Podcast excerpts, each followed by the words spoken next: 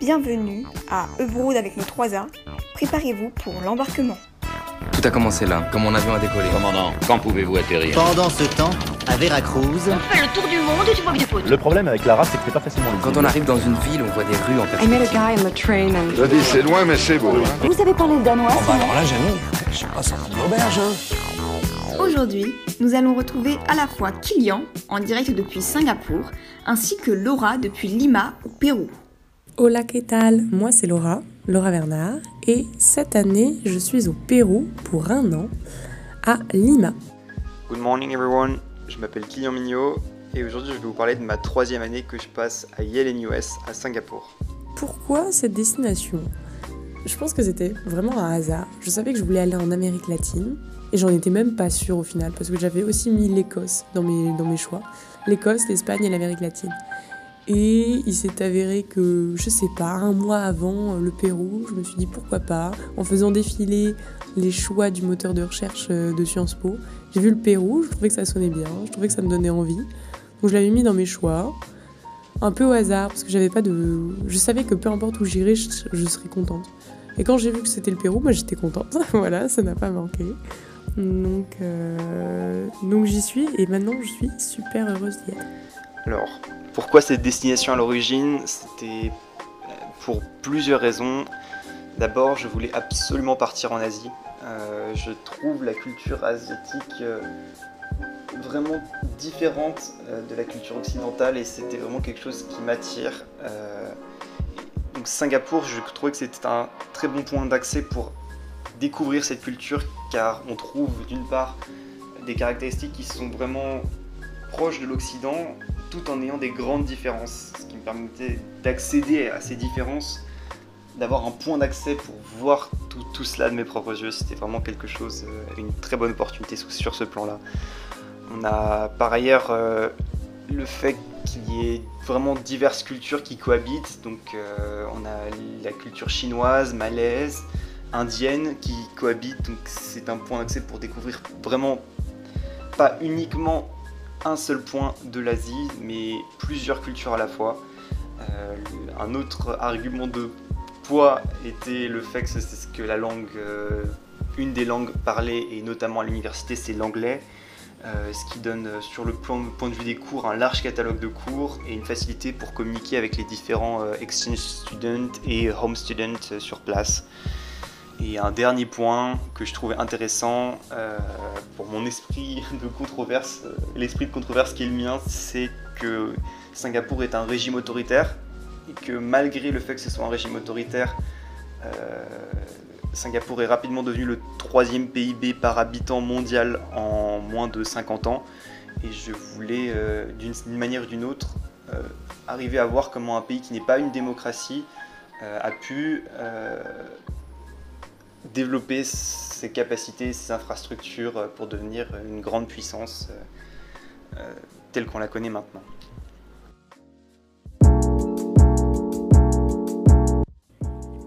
Première impression en arrivant là-bas, le bordel, vraiment la désorganisation. C'est-à-dire que le trafic routier à Lima, c'est quand même quelque chose. Euh, Il y a des feux rouges, mais personne ne les respecte. Interdiction de klaxonner, mais jamais vu une ville où tout le monde klaxonnait autant. Euh, en fait, cette ville n'a aucun sens. Euh, aucun sens dans le sens où les règles ne sont pas respectées routièrement parlant.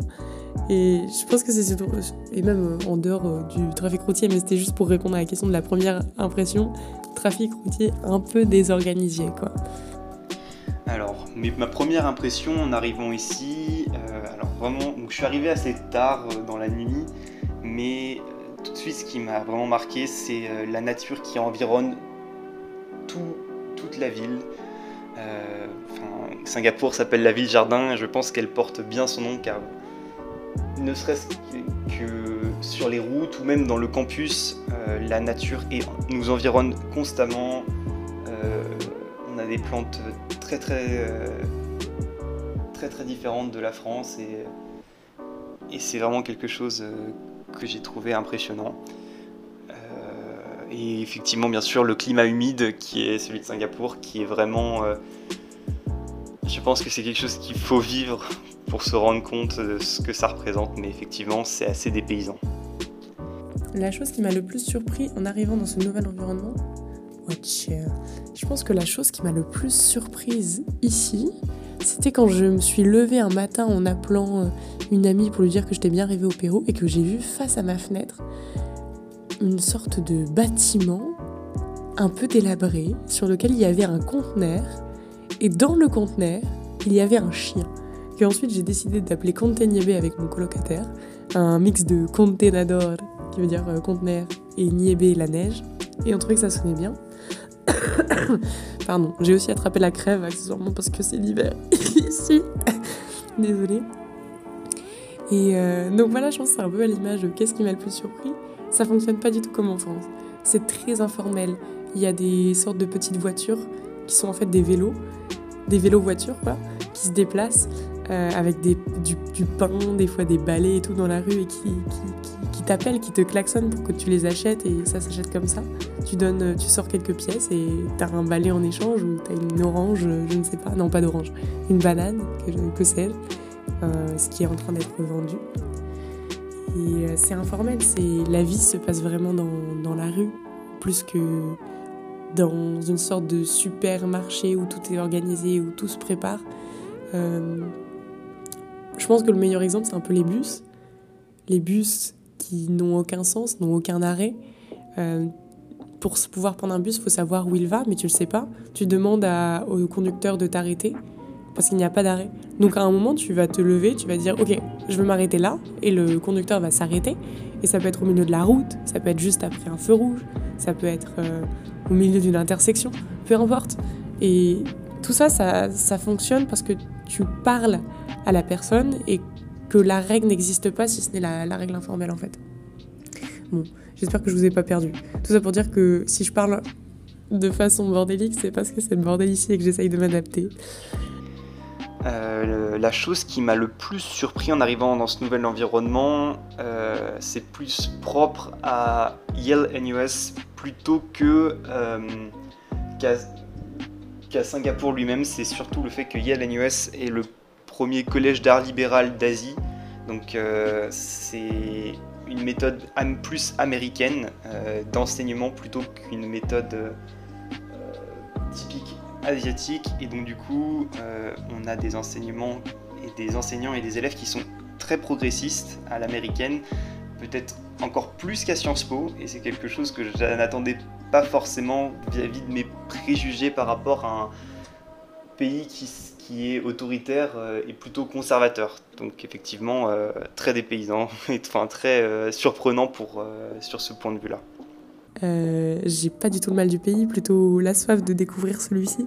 Et de toute façon, moi j'ai toujours adoré voyager. Donc je savais que je. Enfin, je me disais que je n'aurais pas le mal du pays et j'ai totalement eu raison. Je suis très heureuse là où je suis. Et j'ai juste envie de découvrir plus au Pérou. Et si je ferme les yeux et que je me dis est-ce que j'ai envie de en France Non, ça me rend juste triste. Donc, euh, non, j'ai vraiment pas mal du pays. Alors, si on me pose la question si je ressens le mal du pays, euh, plutôt pas pour l'instant. Ça fait trois semaines que je suis là. Quelque chose qu'on peut déplorer, c'est le manque de pain. En vrai français, je pense que ma baguette tradition me manque. c'est vrai. Et quelque chose de très surprenant, les gens sont gentils. Ça ne va plus, ça ne va plus en tant que Parisien euh, depuis ma plus tendre enfance. Euh, je ne suis pas habitué à, rencontrer des gens gentils dans la rue. Euh, je pense qu'on se fait très rapidement à l'expérience quand on découvre le pays au début. Alors peut-être effectivement qu'au bout d'un an, euh, je verrai la différence, mais pour ce qu'il en est actuellement, euh, je ne ressens pas particulièrement le mal du pays. Qu'est-ce que tu attends de cette 3A Exemple non exhaustif. Qu'est-ce que j'attends? Enfin, plein de choses. Et en même temps, rien du tout, parce que j'aime bien me laisser surprendre. Donc, et ça a plutôt bien marché pour ces 2-3 semaines que je suis déjà ici. Je me suis fait un peu surprendre euh, de partout, des choses que j'avais pas prévues et qui sont arrivées. En ce moment, je suis en train de prendre des cours de salsa. Euh, je suis, j'ai déjà voyagé dans, le désert et je prends des cours de théâtre aussi.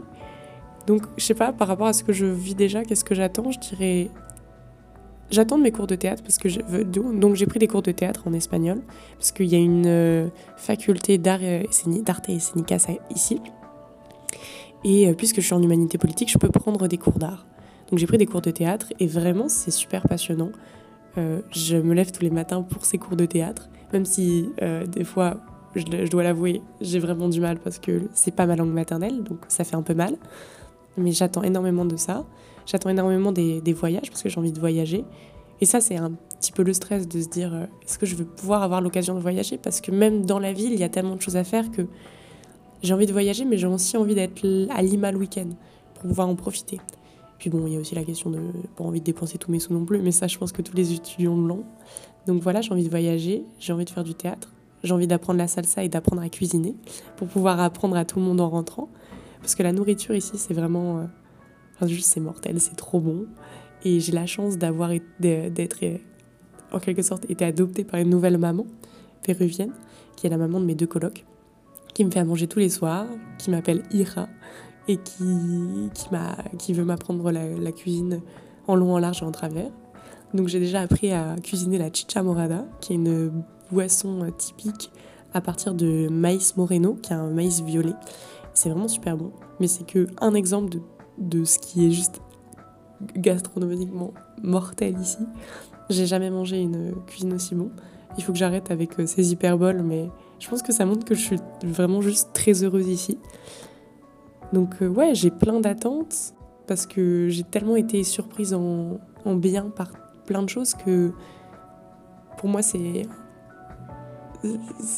forcément que je vais que je vais encore être surprise en mieux. Mais bon, je ne suis pas le genre de personne non plus à avoir des attentes, donc on verra bien comment ça se passera. Euh, ce que j'attends de cette 3A, euh, j'ai plusieurs objectifs. Donc, euh, je compte vraiment d'abord profiter de ma troisième année pour améliorer mon anglais jusqu'à être parfaitement bilingue. en ce qui me concerne, j'ai le niveau C1, mais je pense qu'il y a une sorte de gap entre savoir parler correctement anglais et pouvoir penser et communiquer comme, comme un natif et c'est quelque chose qui je pense ne peut s'obtenir qu'en partant dans un pays euh, où l'on parle la langue. Et voilà je veux saisir cette opportunité pour vraiment parfaire euh, mon anglais. Donc évidemment comme je voulais comme j'ai déjà pu le dire découvrir la culture asiatique. Donc que ce soit à Singapour lui-même euh, avec les rencontres que je peux faire, avec les différentes cultures qui cohabitent déjà à Singapour, puis ensuite en voyageant dans toute l'Asie du Sud-Est, c'est un de mes projets. Euh, il est déjà prévu que cette année que j'aille à Bali, euh, que j'aille en Malaisie, les voyages sont en train de s'ordonner, peut-être au Vietnam, enfin voilà. ce sont des choses qui se prévoient, mais c'est un de mes gros objectifs pour cette année. de saisir cette opportunité d'être au carrefour de l'Asie. Et, un dernier objectif, ce serait peut-être de voir comment euh, les étudiants d'autres universités, d'universités différentes de la mienne travaillent. Euh, déjà quelque chose de très surprenant, c'est que, en, tout cas à Yale NUS, euh, les, étudiants n'ont aucun examen, c'est essentiellement des readings et des papers qu'il faut rendre en temps et en heure. donc tout est axé beaucoup sur la lecture et sur, sur quelque chose de différentes Sciences Po finalement, euh, et c'est quelque chose qui est très intéressant à découvrir aussi. Des appréhensions. Euh, enfin un peu de temps, à part essayer de ne pas mourir en vélo, parce que, parce que je me déplace en vélo ici, et que bon, on sait comment c'est le trafic routier. Mais ne vous inquiétez pas, euh, il y a quelques pistes cyclables. Il faut juste savoir les apprivoiser parce qu'elles n'ont aucun sens comme le reste de la ville. Non, j'ai pas vraiment d'appréhension. Euh, j'en ai, ai pas eu au début. Enfin, si, peut-être le visa, quand même. Parce que, bon, euh, pour ne rien vous cacher, euh, j'ai des problèmes de visa en ce moment. Parce que quand on arrive au Pérou, il faut faire un visa touristique pendant trois mois. Et ensuite, moi, il faudra que je le transforme en visa résident, puisque je vais rester un an. Or, il n'y a plus de rendez-vous pour pouvoir transformer ce visa en un nouveau visa qui me permettra de rester. Et je suis pas la seule dans ce cas-là, donc ça me fait pas non plus énormément paniquer. Mais euh, potentiellement, je suis dans la merde. Bon. En ce qui concerne les appréhensions, je n'en avais pas tant que ça. Enfin, bien sûr, c'est toujours un peu ça peut paraître un peu euh, effrayant de se dire qu'on va partir euh, aussi loin que dans une destination comme Singapour euh, par rapport à la France, qu'on va pas voir ses proches durant un certain temps. Mais je trouve finalement qu'avec les outils, les logiciels et actuels, on peut quand même garder le contact de manière assez développée avec WhatsApp et Skype et des choses comme ça. Euh, on pourrait avoir peur de partir euh, aussi euh, avec des personnes, avec aucune personne qu'on connaît au début, mais en tout cas en ce qu'il est pour, en ce qu'il en est pour NUS et ILNUS, euh, c'est une vie de campus qui est qui a été mise en place et c'est un vrai apport quand on arrive, notamment en tant qu'exchange student, de découvrir euh, la vie de campus. C'est vraiment par rapport à Sciences Po où on est un peu plus. Ça peut être vrai dans les campus de région, mais en, en tant que Parisien, euh, où on est un peu plus euh, chacun avec notre appartement et chacun dans son coin et on se rejoint tous à Sciences Po. Ici, on est tous, on habite tous sur le campus. On voit toujours les, mêmes personnes dans notre appartement, dans, le dining hall, euh, dans le command lounge, ce qui fait qu'on retrouve tout le temps les mêmes personnes et qu'on peut créer du lien beaucoup plus facilement. Donc, euh, une dernière, une vraie appréhension que je pouvais avoir, c'est la barrière de la langue parce que évidemment, voilà, comme je l'ai dit, euh, j'ai niveau C1, mais euh, je ne suis pas euh, bilingue natif. Et euh, bien sûr, ça peut avoir, ça peut créer certains freins. Par exemple, on ne peut plus faire euh, certaines, certaines blagues parce qu'il, parce qu'il c'est trop, parce qu'il est- c'est trop difficile de d'avoir le bon rythme. Parfois, c'est un peu plus difficile de, de se faire comprendre, notamment quand on a un accent très français. Euh, donc, ça peut freiner certaines relations, mais euh, je trouve que globalement, ça s'améliore assez vite et euh, du coup, ce n'est plus vraiment euh, à ce point-là une préoccupation.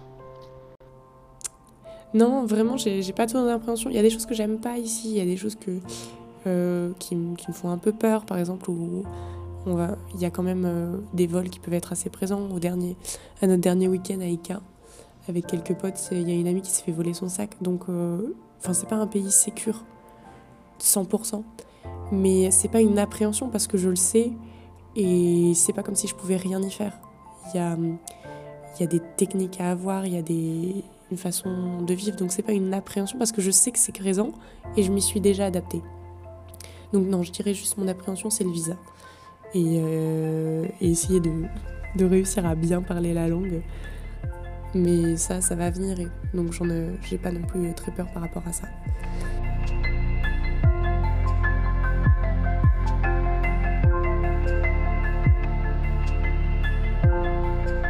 Alors en ce qui concerne les rencontres, euh, j'ai pu en faire vraiment beaucoup déjà durant ces trois semaines durant lesquelles j'ai été là, notamment avec, grâce à cette vie de campus dont je parlais un peu précédemment, euh, qui permet vraiment de rencontrer, euh, de multiplier les rencontres et euh, les amitiés. Euh, donc effectivement, j'ai des amis euh, de Singapour, indiens, italiens, espagnols, américains. C'est vraiment quelque chose d'incroyable de pouvoir avoir autant de personnes qui viennent de partout à travers le monde euh, pour pouvoir euh, parler de toutes ces choses.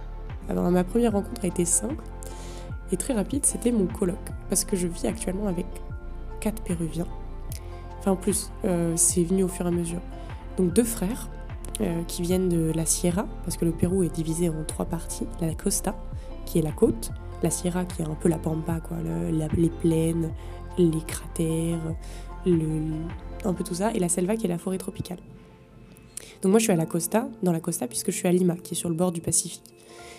Et euh, je vis avec euh, deux frères euh, qui viennent de la Sierra et leur maman, donc la maman dont j'ai déjà un peu parlé plus tôt, et qui sont vraiment mes, mes frères en fait. On est, on est une nouvelle fratrie maintenant.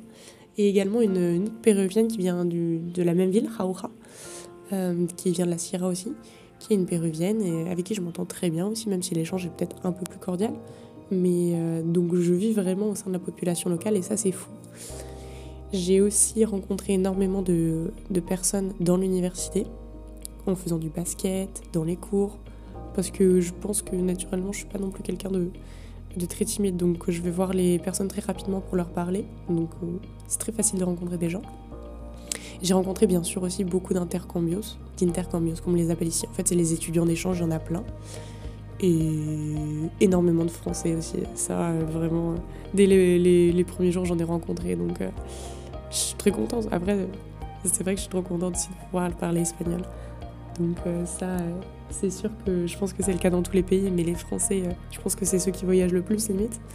Donc euh, les Français, c'est la proportion la plus importante d'étudiants d'échange dans la Pontificia Universidad Católica del Pérou, la Católica comme on l'appelle ici, donc l'université dans laquelle je suis à Lima.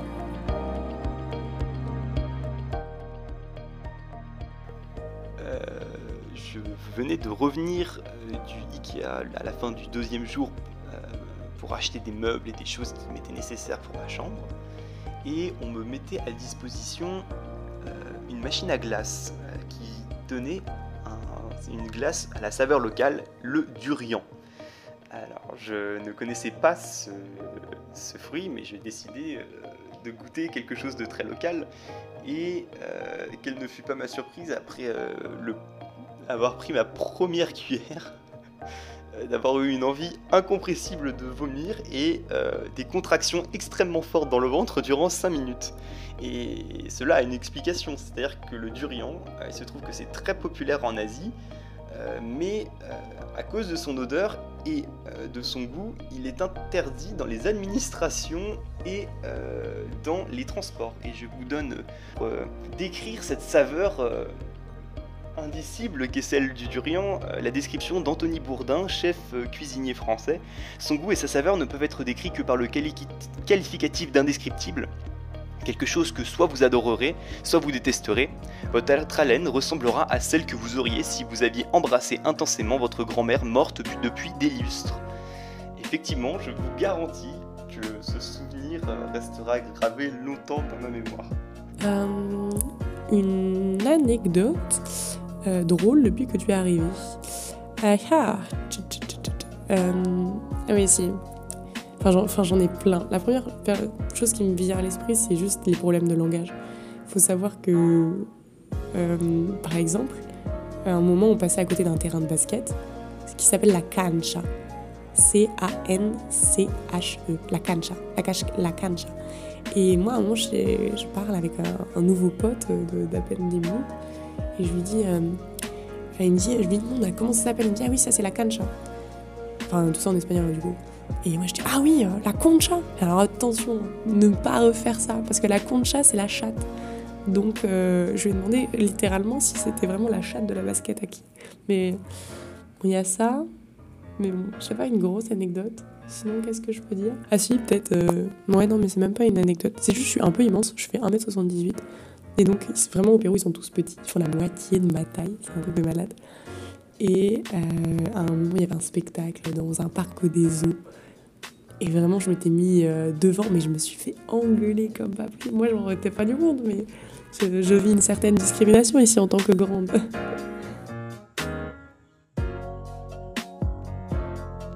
Ebrod avec les 3A, c'est terminé pour aujourd'hui. Nous remercions Laura et Kylian pour s'être prêtés au jeu et nous les retrouverons tout au long de l'année. La semaine prochaine, nous irons entendre Laurine, qui est à Jérusalem, puis Ilias, qui lui est en Indonésie. D'ici là, nous vous souhaitons à toutes et à tous une bonne semaine et sommes impatients de vous retrouver pour un nouveau vol.